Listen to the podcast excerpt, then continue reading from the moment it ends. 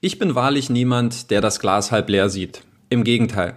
Aber die dunklen Wolken, die sich aktuell am Horizont abzeichnen, sollten von vielen Investoren sehr ernst genommen werden. Besonders für Privatanleger, die in Peer-to-Peer-Kredite investieren, könnten die nächsten Wochen und Monate sehr ungemütlich werden. Damit möchte ich keine Panik verbreiten oder Ängste schüren. Dieses Video soll ein sachlicher Versuch sein, um für die aus meiner Sicht aktuellen und wichtigsten Risiken zu sensibilisieren, die Anleger nicht erst während einer Rezession treffen werden, sondern die bereits jetzt akut sind. Denn sollte sich der Trend der letzten Wochen weiter fortsetzen, werden wir 2020 definitiv eine starke Konsolidierung im Peer-to-Peer-Markt erleben, bei der sich einige Kreditgeber und weitere Peer-to-Peer-Plattformen verabschieden werden.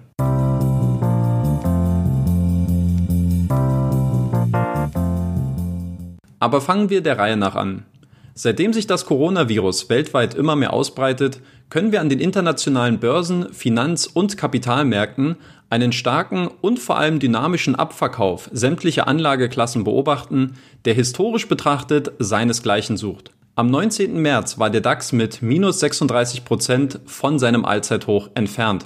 Das Allzeithoch hat der Index übrigens erst am 19. Februar erreicht, also erst vor genau einem Monat. Der Dow Jones liegt hingegen mit minus 30 Prozent zurück und der S&P 500 sogar mit 26 Prozent. Aber als wenn das noch nicht genug wäre, sinkt auch Gold momentan im Wert, aktuell minus 13 Prozent, und auch Staatsanleihen haben in den letzten fünf Tagen 8 Prozent an Wert verloren. Dass jetzt sogar vermeintlich sichere Häfen abverkauft werden, verdeutlicht die Tragweite der aktuell schwierigen und angespannten Situation in der Weltwirtschaft. Und bei den Peer-to-Peer-Krediten? Das häufigste Narrativ im Kontext der Risiken bei Peer-to-Peer-Krediten sieht in etwa so aus. Eine Rezession oder Wirtschaftskrise führt zur Massenarbeitslosigkeit, weshalb bestehende Kreditnehmer ihre Tilgungsraten nicht mehr bezahlen und neue Kreditnehmer sowieso schon insolvent sind und sich einen Kredit nicht mehr leisten können. Die Folge? Investoren verlieren Geld, Peer-to-Peer-Plattformen machen keinen Umsatz und gehen daher pleite. Dieses Mantra wird gerade wieder sehr häufig beschworen und zu Recht wird vor einem solchen Szenario gewarnt. Die Argumentation ist einfach und valide. Da gibt es keine Diskussion. Allerdings handelt es sich hierbei um ein mittelfristiges Szenario, das besonders erst beim Auftreten einer Wirtschaftskrise akut wird. Die unmittelbaren Risiken und Konsequenzen sind jedoch bereits jetzt schon zu beobachten. Um das zu verstehen, sollte man auf die Aufgabenbereiche und Geschäftsmodelle der Peer-to-Peer-Plattform schauen. Hier gibt es im Kern zwei Bereiche, welche permanent balanciert werden müssen. Zum einen die Herstellung eines Kreditangebots, sprich die Suche nach solventen Kreditnehmern. Entweder macht das die Peer-to-Peer-Plattform direkt oder via externer Kreditgeber in einem Peer-to-Peer-Marktplatzmodell. Zum anderen gilt es, die Nachfrage der Investoren zu stimulieren, um das Kreditangebot auch finanzieren zu können. Wer sich ein vertiefendes Video zu dem Thema Monetarisierung der Peer-to-Peer-Plattformen ansehen möchte, dem empfehle ich mein Video, das ich jetzt oben für dich verlinkt habe. Schauen wir uns nun mal beide Seiten etwas genauer an, beginnend beim Kreditangebot. Auflagen und Regulierungen führten nach der Banken- und Finanzkrise 2008 dazu, dass sich viele Nichtbankenkreditgeber Marktanteile im klassischen Kreditvergabegeschäft der Banken sichern konnten. Auf diesem Nährboden konnte sich im vergangenen Jahrzehnt auch eine kontinuierlich steigende Nachfrage auf Kreditnehmerseite entwickeln. Die Frage lautet jetzt, ob die quantitative Nachfrage nach Krediten in der Phase einer Rezession steigen oder sinken wird. Sollte es tatsächlich zu einer Wirtschaftskrise kommen, gehe ich definitiv von einer größeren Nachfrage nach Krediten aus. Was die Peer-to-Peer-Plattformen daraus machen und wie diese mit Hilfe von Erfahrungswerten, Big Data und KI-Technologien die qualitativ besten Kreditnehmer herausfiltern, ist eine zentrale Herausforderung in der Rezession. Bereits jetzt gibt es die ersten Reaktionen, um auf die Folgen eines wirtschaftlichen Abschwungs zu reagieren. Neo Finance erhöht zum Beispiel den Mindestzinssatz in jeder Risikoklasse um 2% und verringert die maximal zu beantragende Kreditsumme um 30%. Gleichzeitig will man in der Risikoklasse C nur noch die besten 80 Prozent der Kreditnehmer finanzieren. Auch Twino hat derartige Maßnahmen bereits kommuniziert. Ein akutes und aktuell deutlich größeres Risiko zeigt sich jetzt aber besonders auf der anderen Spielhälfte, nämlich bei der Nachfrage der Investoren. Schauen wir als Benchmark mal auf Mintos. Dort wurden, Stand 19. März, 130 Millionen Euro finanziert. Auf den ganzen Monat hochgerechnet wäre das ein Wert von 212 Millionen Euro. In anderen Worten, ein Rückgang von 33 Prozent gegenüber dem Vormonat. Als Konsequenz dessen steigen jetzt natürlich die Zinsen an. Ob das ein Grund zur Freude sein sollte, steht auf einem anderen Blatt Papier. Dass Kredite ohne Zahlungsrückstand aktuell mit einer Spanne von 10 bis 15 Prozent Abschlag auf dem Zweitmarkt verkauft werden, spiegelt in jedem Fall die gesamtwirtschaftliche Stimmung sehr gut wider. Alles, was zu Geld gemacht werden kann, wird jetzt liquidiert. Dieses Problem wird Mintos aber nicht exklusiv haben. Es ist davon auszugehen, dass auch andere Peer-to-Peer-Plattformen zunehmend mit Liquiditätsengpässen zu kämpfen haben werden. So haben allein in der letzten Woche mehrere Peer-to-Peer-Plattformen E-Mails an die Investoren geschickt, um über die aktuelle Lage aufzuklären und um die Nerven der Investoren zu beruhigen. Einige Peer-to-Peer-Plattformen wie Finbi, Swapper oder Twino haben in der Folge auch die Zinssätze ihrer Kredite erhöht, um die Anleger zum Verbleib zu ermutigen. Das auch aus gutem Grund, denn die meisten Peer-to-Peer-Plattformen sind sehr stark vom Kapital der Kleinanleger abhängig. Um das zu verdeutlichen, hier eine Übersicht, welchen Anteil Privatanleger bei der Kreditfinanzierung aktuell ausmachen. Bei Bondora sind es etwas über 95 Prozent, 50 Prozent bei Debitum Network, bei Estate Guru sind es 90 Prozent, wobei man jetzt schon angekündigt hat, dass man 2020 den Anteil institutioneller Investoren auf 40 Prozent erhöhen möchte. Bei Mintos habe ich keine offizielle Zahl bekommen. Nach meinem Wissen sind es aber 100% Privatanleger, die investieren. Bei Neo Finance sind es 90%, Twino 80% und bei Bayern West sind es 85%.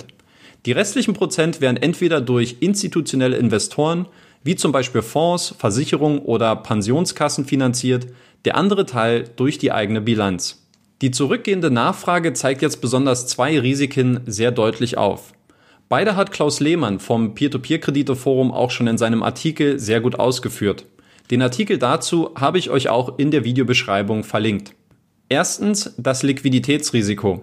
Viele Kreditgeber sind auf ständige Refinanzierungen angewiesen, da diese häufig nicht profitabel sind und gleichzeitig Fremdkapital für die Finanzierung verwenden. Da neben den Peer-to-Peer-Marktplätzen nun auch Finanzierungsquellen wie zum Beispiel der Anleihenmarkt austrocknen, fehlt den Unternehmen der Zugang zu frischem Geld, um die Mühle weiter laufen zu lassen. Und eine Pflanze, die kein Wasser bekommt, die geht langfristig ein. Marktplätze wie Mintos haben natürlich eine breite Auswahl an Kreditgebern, über welche man dieses Risiko streuen und diversifizieren kann. Doch sollte es auch einige der größeren Kreditgeber mal erwischen, könnte sich der negative Trend des Cash-Drags beschleunigen und eine Kettenreaktion auslösen. Und zweitens das Währungsrisiko. Auch diesen Faktor sollte man sich genauer anschauen, da dieser zusätzlichen Druck auf die nicht-europäischen Kreditgeber ausübt. Gemeint ist dabei Folgendes. Darlehensanbahner operieren bei der Kreditvergabe in ihren Heimatmärkten mit den lokalen Währungen, wie zum Beispiel mit kasachischen Tenge oder russischen Rubel. Auf Mintos werden diese Kredite jedoch meistens in Euro eingestellt, um somit eine breitere Investorenbasis zu treffen. Durch die Abwertung der Weichwährungen in den letzten Wochen entsteht für diese Kreditgeber nun zusätzlicher Druck, da diese das volle Währungsrisiko tragen und dafür haften. Wer sich bei Mintos in Zeiten der Zinsflaute mit Krediten in Fremdwährungen eingedeckt hat, da Darlehen mit russischem Rubel noch 15% Rendite versprochen haben, den könnte dieses Szenario jetzt ebenfalls vor die Füße fallen. Eine kleine Werbeunterbrechung in eigener Sache. In meinem Buch Geldanlage Peer-to-Peer-Kredite habe ich bereits darauf verwiesen, dass ich eine Diversifikation über unterschiedliche Währungen für nicht praktikabel halte. Jetzt zeigt sich das für Anleger gleich in doppelter Hinsicht. Wer wird von der geringen Liquidität jetzt besonders betroffen sein? Es ist relativ einfach nachzuvollziehen, an welchen Ecken die Risiken jetzt besonders akut sind, nämlich bei jenen Peer-to-Peer-Plattformen, die auf externe und oder ausgelagerte Kreditgeber zurückgreifen. Klassische Peer-to-Peer-Plattformen mit einem fixen Kostenapparat trifft es nur insofern, als dass diese vorerst weniger Kredite finanzieren können und dadurch geringere Umsätze verbuchen werden. Sollten die Unternehmen allerdings profitabel sein und über genug Eigenkapital verfügen, wird auch dieses kurzfristige Liquiditätsrisiko eher eine geringere Bedeutung spielen. Offen bleibt die Frage, wie sich die Situation zum Beispiel bei Bondora Go and Grow entwickeln wird und ob die Liquidität des Anlageproduktes weiter aufrechterhalten werden kann. Bondora hat nach eigenen Aussagen auch in Zeiten von Rezessionen immer eine historische Rendite von 10,7 Prozent erwirtschaften können. Ob der Spread in den letzten knapp zwei Jahren groß genug war, um auch weiterhin die täglichen Auszahlungen zu gewährleisten, wird eine spannend zu beobachtende Frage und eine echte Feuerprobe sein. Zumal es jetzt bereits die ersten Einschränkungen geben soll, dass Investoren pro Tag nur noch maximal 50.000 Euro abziehen dürfen. Wie geht es jetzt weiter?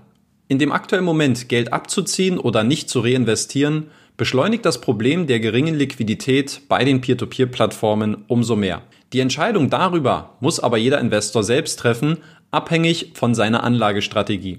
Persönlich habe ich aktuell einen zu hoch gewichteten Anteil an Peer-to-Peer-Krediten, den ich momentan in Aktien umschichten möchte. Mehr dazu kannst du im Video von letzter Woche erfahren, sofern du es noch nicht gesehen hast. Verkäufe auf dem Zweitmarkt nehme ich aktuell nicht vor, dennoch habe ich vorerst meine Auto-Invest-Einstellungen bei Mintos, Neo Finance und Wire Invest gestoppt. Auch wenn Peer-to-Peer-Kredite für mich in Zukunft ein fester Bestandteil meines Depots bleiben werden, schätze ich aktuell die langfristigen Chancen, jetzt am Aktienmarkt aktiv zu werden, deutlich höher ein als im Vergleich zu der kurzfristig höheren Rendite bei Peer-to-Peer-Krediten.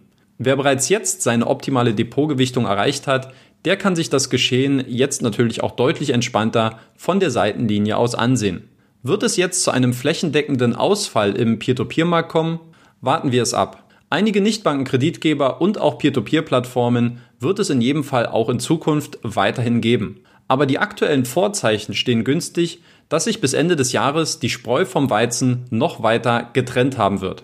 Eine Konsolidierung des Marktes wird immer wahrscheinlicher. Dabei können jetzt sowohl wirtschaftlich schwache Unternehmen Probleme bekommen, aber auch mögliche Betrugsfälle können in diesem Marktumfeld deutlich schneller aufgedeckt werden. Um keine tagesaktuellen Informationen mehr zu verpassen, kannst du mir gerne auf Instagram unter rethinkp2p folgen oder du kannst auch Mitglied in der Rethink Peer-to-Peer-Kredite Community auf Facebook werden, um sich dort mit über 350 anderen Investoren und Privatanlegern auszutauschen.